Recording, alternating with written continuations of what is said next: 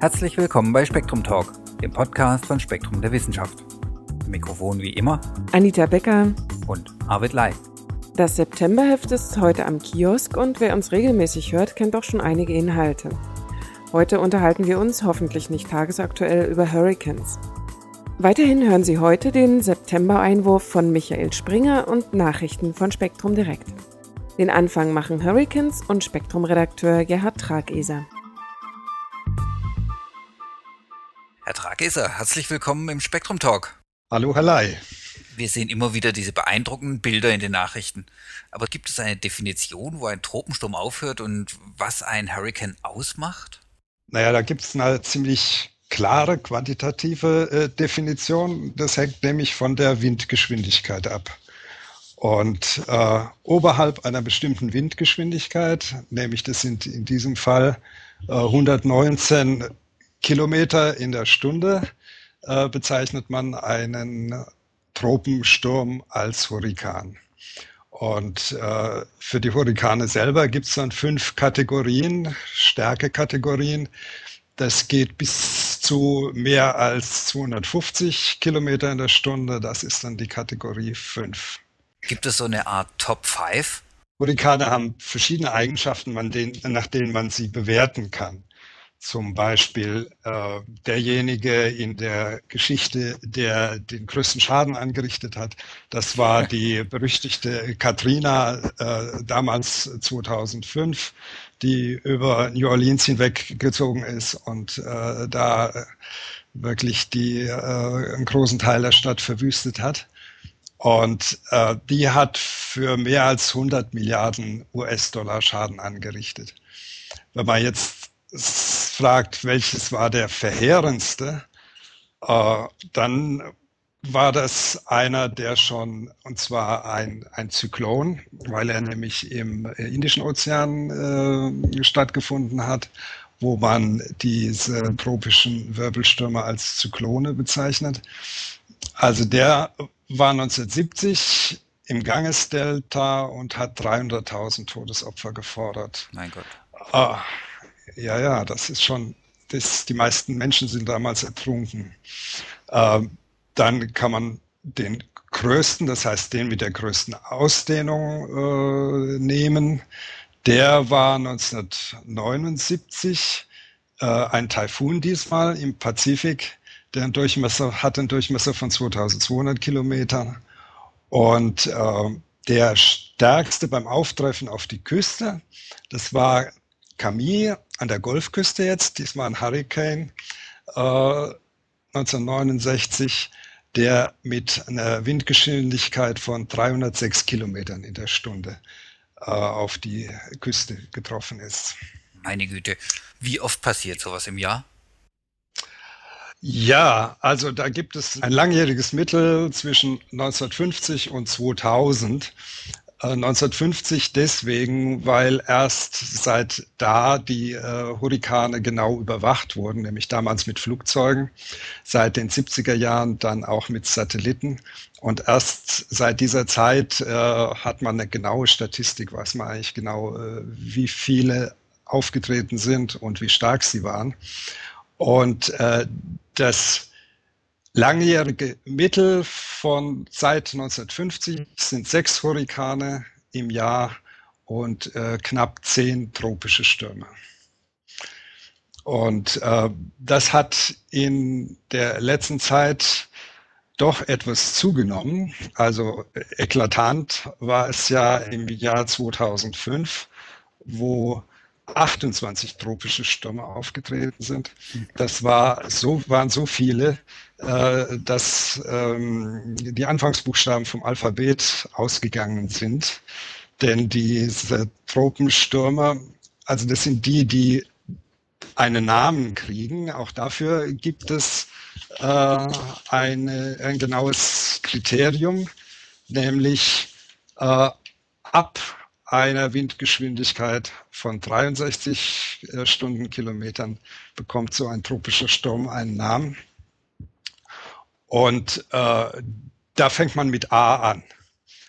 Also was weiß ich, der erste Andrea und so weiter. Und da waren sie beim Z, bei Z angelangt und äh, es gab immer noch mehr tropische Stürme. Und da musste man wieder von vorne anfangen. Das hat es vorher noch nie gegeben. Und auch die äh, Hurrikane waren wesentlich mehr als, als das, was man vorher kannte, nämlich im ganzen Jahr 15 Stück.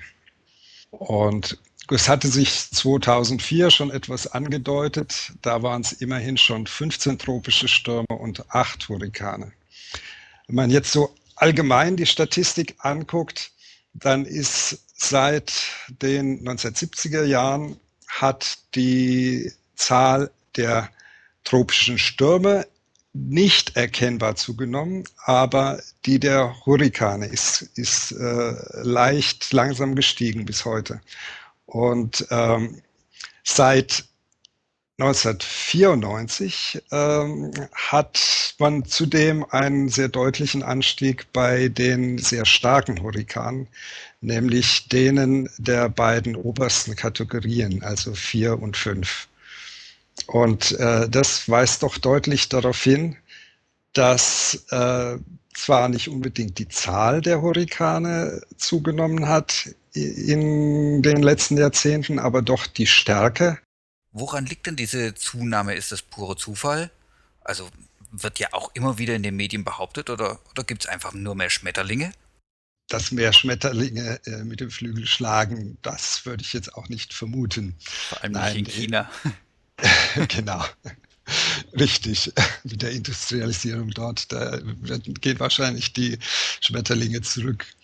Ähm, nein, äh, Schuld daran ist die globale Erwärmung, also jedenfalls mutmaßlich.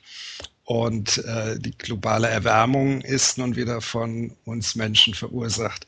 Da gab es ja Anfang dieses Jahres äh, den neuesten Bericht von dem äh, IPCC, dem Intergovernmental Panel on Climate Change, ähm, die jetzt festgehalten haben, dass die Menschheit zu, also sehr wahrscheinlich, und das heißt äh, mit mehr als 90 Prozent Wahrscheinlichkeit äh, den Klimawandel verursacht hat.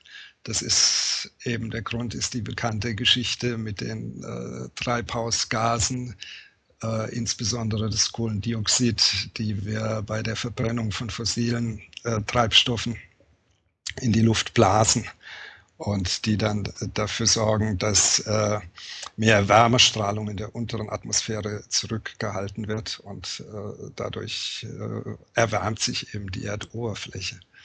Und äh, diese Erwärmung der Erdoberfläche, die wirkt sich natürlich auch auf die Ozeane aus. Das heißt, die Oberfläche der, der Meere erwärmt sich auch. Äh, nach dem neuesten IPCC-Bericht beträgt die äh, mittlere Erwärmung der Erde seit 100 Jahren jetzt äh, 0,74 Grad Celsius. Bei der Temperatur der Meeresoberfläche ist es etwas weniger. Das sind also 0,6 Grad was im Übrigen auch äh, diesen Treibhauseffekt belegt, denn danach soll über Land die Erwärmung zunächst mal stärker sein als, als im Meer. Können Sie uns kurz erklären, wie denn so ein Hurrikan zustande kommt? Also auch in dieser Kausalkette? Ja, also man hat natürlich jetzt, man kann natürlich sehen, dass ziemlich parallel äh, zur Zunahme der Hurrikane eben auch die äh, Meerestemperatur gestiegen ist. Und das ist auch, ähm, also dass diese, dieser Anstieg der Meeresoberflächentemperatur zu mehr Hurrikanen oder sagen wir zu stärkeren Wirbelstürmen äh, führen soll, das ist auch ganz plausibel.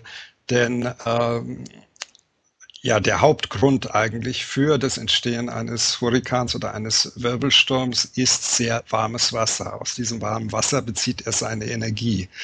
Äh, das Wasser verdunstet, gibt Wasserdampf, feuchtigkeitsgesättigte Luft, die aufsteigt, dann fängt der Dampf an zu kondensieren.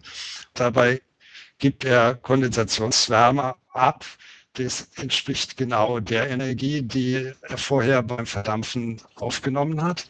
Und diese Wärme, diese Kondensationswärme, die frei wird, die heizt die umgebende Luft auf, die dadurch weiter aufsteigt. Es kondensiert mehr Feuchtigkeit, noch mehr Wärme wird frei und steigt weiter auf. Also so entsteht ein Auftrieb und Sog nach oben. Und ähm, der ist halt sehr groß, wenn sehr viel Energie zur Verfügung steht, weil eben die Meeresoberfläche unten sehr warm ist.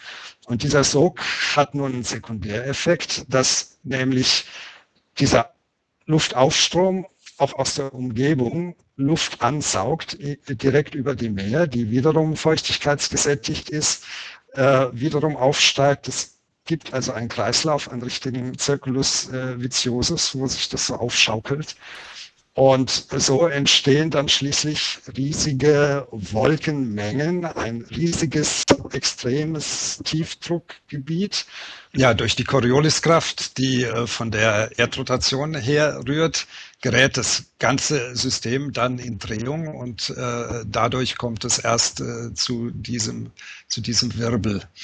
Und ähm, dieser dieser Aufstrom, das könnte sich im Prinzip beliebig aufschaukeln, äh, nur äh, gräbt er sich sozusagen selbst den Saft ab letztendlich, äh, weil das Meer unter diesem äh, System auskühlt und dadurch wird die weitere Steigerung begrenzt. Gut, aber die, der Hurrikan oder der Wirbelsturm wandert weiter und äh, so kommt er dann wieder über Bereiche mit warmem Wasser und so kann er sich äh, weiter mit Energie versorgen und äh, am Leben erhalten. Ich meine, wie äh, entscheidend die Temperatur des Wassers ist, das hat man bei Katrina gesehen. Ähm, die Je nachdem, ob das Meerwasser um 0,7 Grad wärmer oder kälter war, äh, um eine Kategorie nach oben oder nach unten äh, gewechselt hat. So, und genau an dieser Stelle geben die Kritiker ja nicht auf, sondern halten dann das relativ ruhige Jahr 2006 in die Luft. Also wenn alles immer schlechter wird, warum war das dann so ruhig? Ja, das war natürlich die Riesenüberraschung. 2006 entsprach ziemlich genau dem Durchschnitt äh, der letzten 50 Jahre. Und äh, das war doch schon sehr überraschend. Tja, woran liegt das? Die äh, Verfechter der These, dass äh, die Erderwärmung durch den Menschen letztlich doch der Verursacher ist, äh, haben eine Erklärung dafür gefunden und das ist eine, ein anderes äh, bekanntes Klimaphänomen, auch wieder eine Klimaoszillation, die allerdings eine etwas geringere Periode hat, zwischen zwei und acht Jahren. Äh, das ist der sogenannte El Niño, benannt äh, nach dem spanischen Wort fürs Christkind weil er nämlich bewirkt, dass in Südamerika ähm, an der Westküste just um die Weihnachtszeit herum ähm, ja ganz ungewöhnliche äh, Regenfälle niedergehen, also da eben auch äh, richtige Unwetter und Überschwemmungen auftreten. Ähm, El Niño ist im Prinzip ein Phänomen des Pazifiks, äh, normalerweise ist das Wasser im Pazifik, im äh, indonesischen Raum, australischen Raum sehr warm. Vor Südamerika, im Westen Südamerikas, ist es dagegen kalt. Und zwar kommt da aus dem Süden der Humboldt-Strom und das kalte Wasser vom Humboldt-Strom wird vor Südamerika an die Oberfläche äh, gedrückt. Und dadurch ist es auch östlich davon, fällt normalerweise sehr wenig Regen.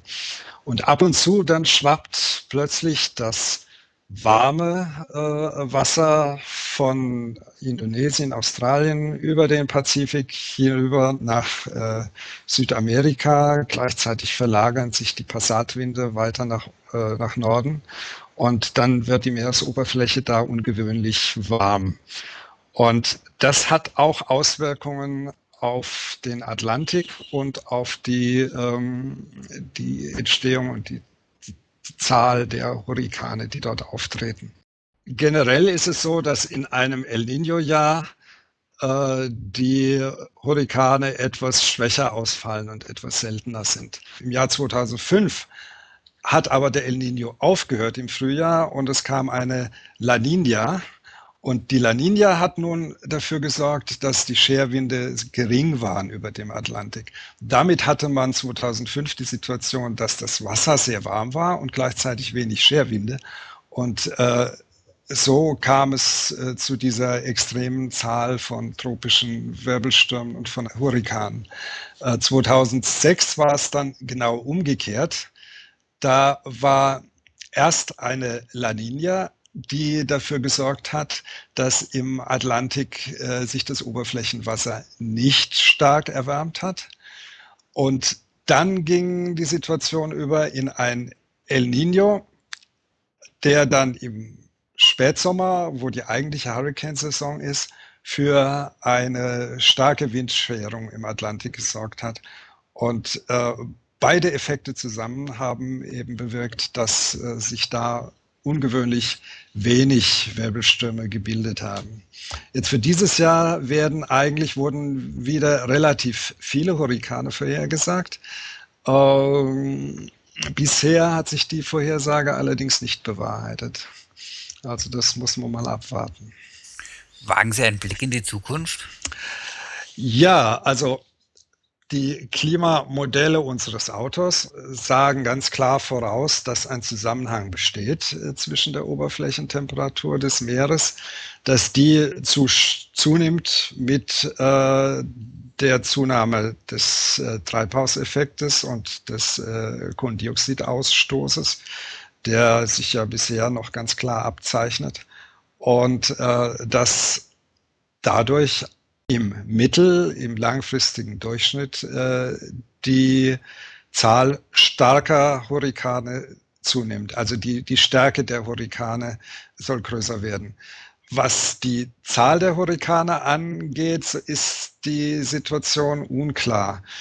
Ähm, das liegt daran, dass Hurrikane zu einer starken Abkühlung des Meeres äh, führen. Und zwar überproportional, je größer sie sind. Ähm, wenn also stärkere Hurrikane auftreten, dann wird das Meer auch stärker abgekühlt und es dauert länger, bis sich der nächste wieder bilden kann.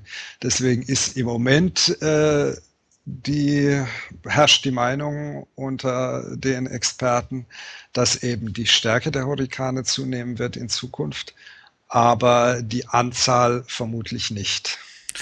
Herr Trageser, das ist ein riesiges und sehr komplexes Thema. Ich danke Ihnen für diese Einführung. Ja, ich hoffe, dass ich einigermaßen einen Überblick geben konnte.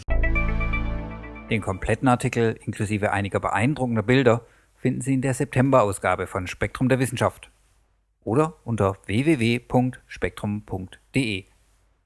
Weiter im Heft. Rätselhafte Sternströme und neue Erkenntnisse über die eigenartige Fauna von Südamerika. Nun liest Michael Springer seinen aktuellen Einwurf. Die Macht fremder Blicke, wie unter den Augen der anderen Altruismus entsteht. Die Hölle, das sind die anderen, heißt es in dem Stück bei geschlossenen Türen von Jean-Paul Sartre. An drei Personen, die auf ewig in einen Raum gesperrt sind, exemplifiziert der Existenzialist seine Grundthese. Der Mensch ist für sich genommen ein absolut freies Subjekt, erst durch den Blick anderer Personen wird er zum fremdbestimmten Objekt. Der Existenzialismus stand unter dem Schock der Weltkriegsgräuel und Sartres Stück erschien 1947. Das erklärt seine düstere Grundstimmung. Zieht man diesen zeitbedingten Pessimismus ab, so erweist sich Sartres These als erstaunlich haltbar. Positiv gewendet lautet die Frage, woher kommt es, dass Individuen sich sozial verhalten, statt ihre Freiheit auf Kosten anderer hemmungslos auszuleben? Wie Beobachtungen tierischen und menschlichen Verhaltens zeigen, spielt dabei tatsächlich der Blick der Artgenossen eine entscheidende Rolle. Zahlreiche neue Belege dafür liefern der Verhaltensforscher Manfred Milinski vom Max-Planck-Institut für Evolutionsbiologie und die Wirtschaftswissenschaftlerin Bettina Rockenbach von der Universität Erfurt in einer aktuellen Veröffentlichung in Science. Zum Beispiel säubert der Lippenputzerfisch seinen Wirt brav von Parasiten, solange andere Wirtsfische zusehen. Unbeobachtet aber beißt er lieber nahrhafte Stücke aus der Haut seines Kunden. Der Blick der anderen nötigt auch uns Menschen in sozialen Situationen Altruismus auf. Ohne diese Augenkontrolle lassen wir uns in der Regel gehen. Wer bei einem sogenannten Diktatorexperiment selbstherrlich Geld verteilen oder behalten darf, verhält sich meist äußerst knauserig, solange er anonym bleibt wird aber unter den Augen der anderen zum großzügigen Spender.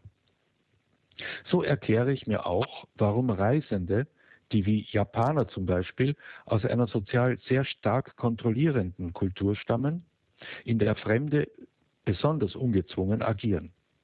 Sie fühlen sich dort nicht so beobachtet wie daheim. Noch wesentlich krassere Beispiele für die Sau rauslassen, wenn keiner zusieht, kennt wohl jeder. Das führt zu der unmoralischen Frage, wie schütze ich mich vor dem Blick der anderen, damit ich meinem Egoismus möglichst freien Lauf lassen kann? Beim Maskenball genügt es schon, die eigene Augenpartie zu kaschieren. Beim Banküberfall wird gern zur Skimütze gegriffen. Milinski und Rockenbach sprechen in diesem Zusammenhang von einem regelrechten Wettrüsten zwischen Beobachter und Observiertem. Wer das typische Normalverhalten eines anderen kontrollieren möchte, wird das wohl lieber heimlich tun, damit er sicher sein kann, dass die beobachtete Selbstlosigkeit auch wirklich echt motiviert ist und im Wissen um den Blick des Beobachters nicht nur ausnahmsweise vorgespielt wird. Umgekehrt wird der Beobachtete, sofern er die Augen des anderen auf sich ruhen fühlt, den Blick nicht erwidern, sondern so tun, als fühle er sich unbeobachtet, damit sein Handeln nicht durch soziale Kontrolle aufgezwungen, sondern echt wirkt. Im Verlauf solchen Wettrüstens zwischen Ertappen und Verbergen, Überwachung und Schauspielerei löst sich der Altruismus allmählich vom kontrollierenden Blickzwang ab. Im Hin und Her des Ich sehe, dass du siehst, dass ich sehe, dass du mich siehst, wird der andere Blick immer anonymer und abstrakter. Am Ende steht das allsehende Auge, wie es als christliches Gottessymbol oder auf der Dollarnote erscheint.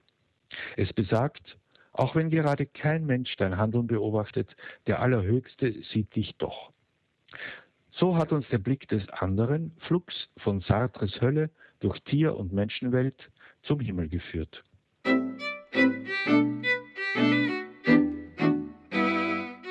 Damit sind wir am Ende von Episode 49.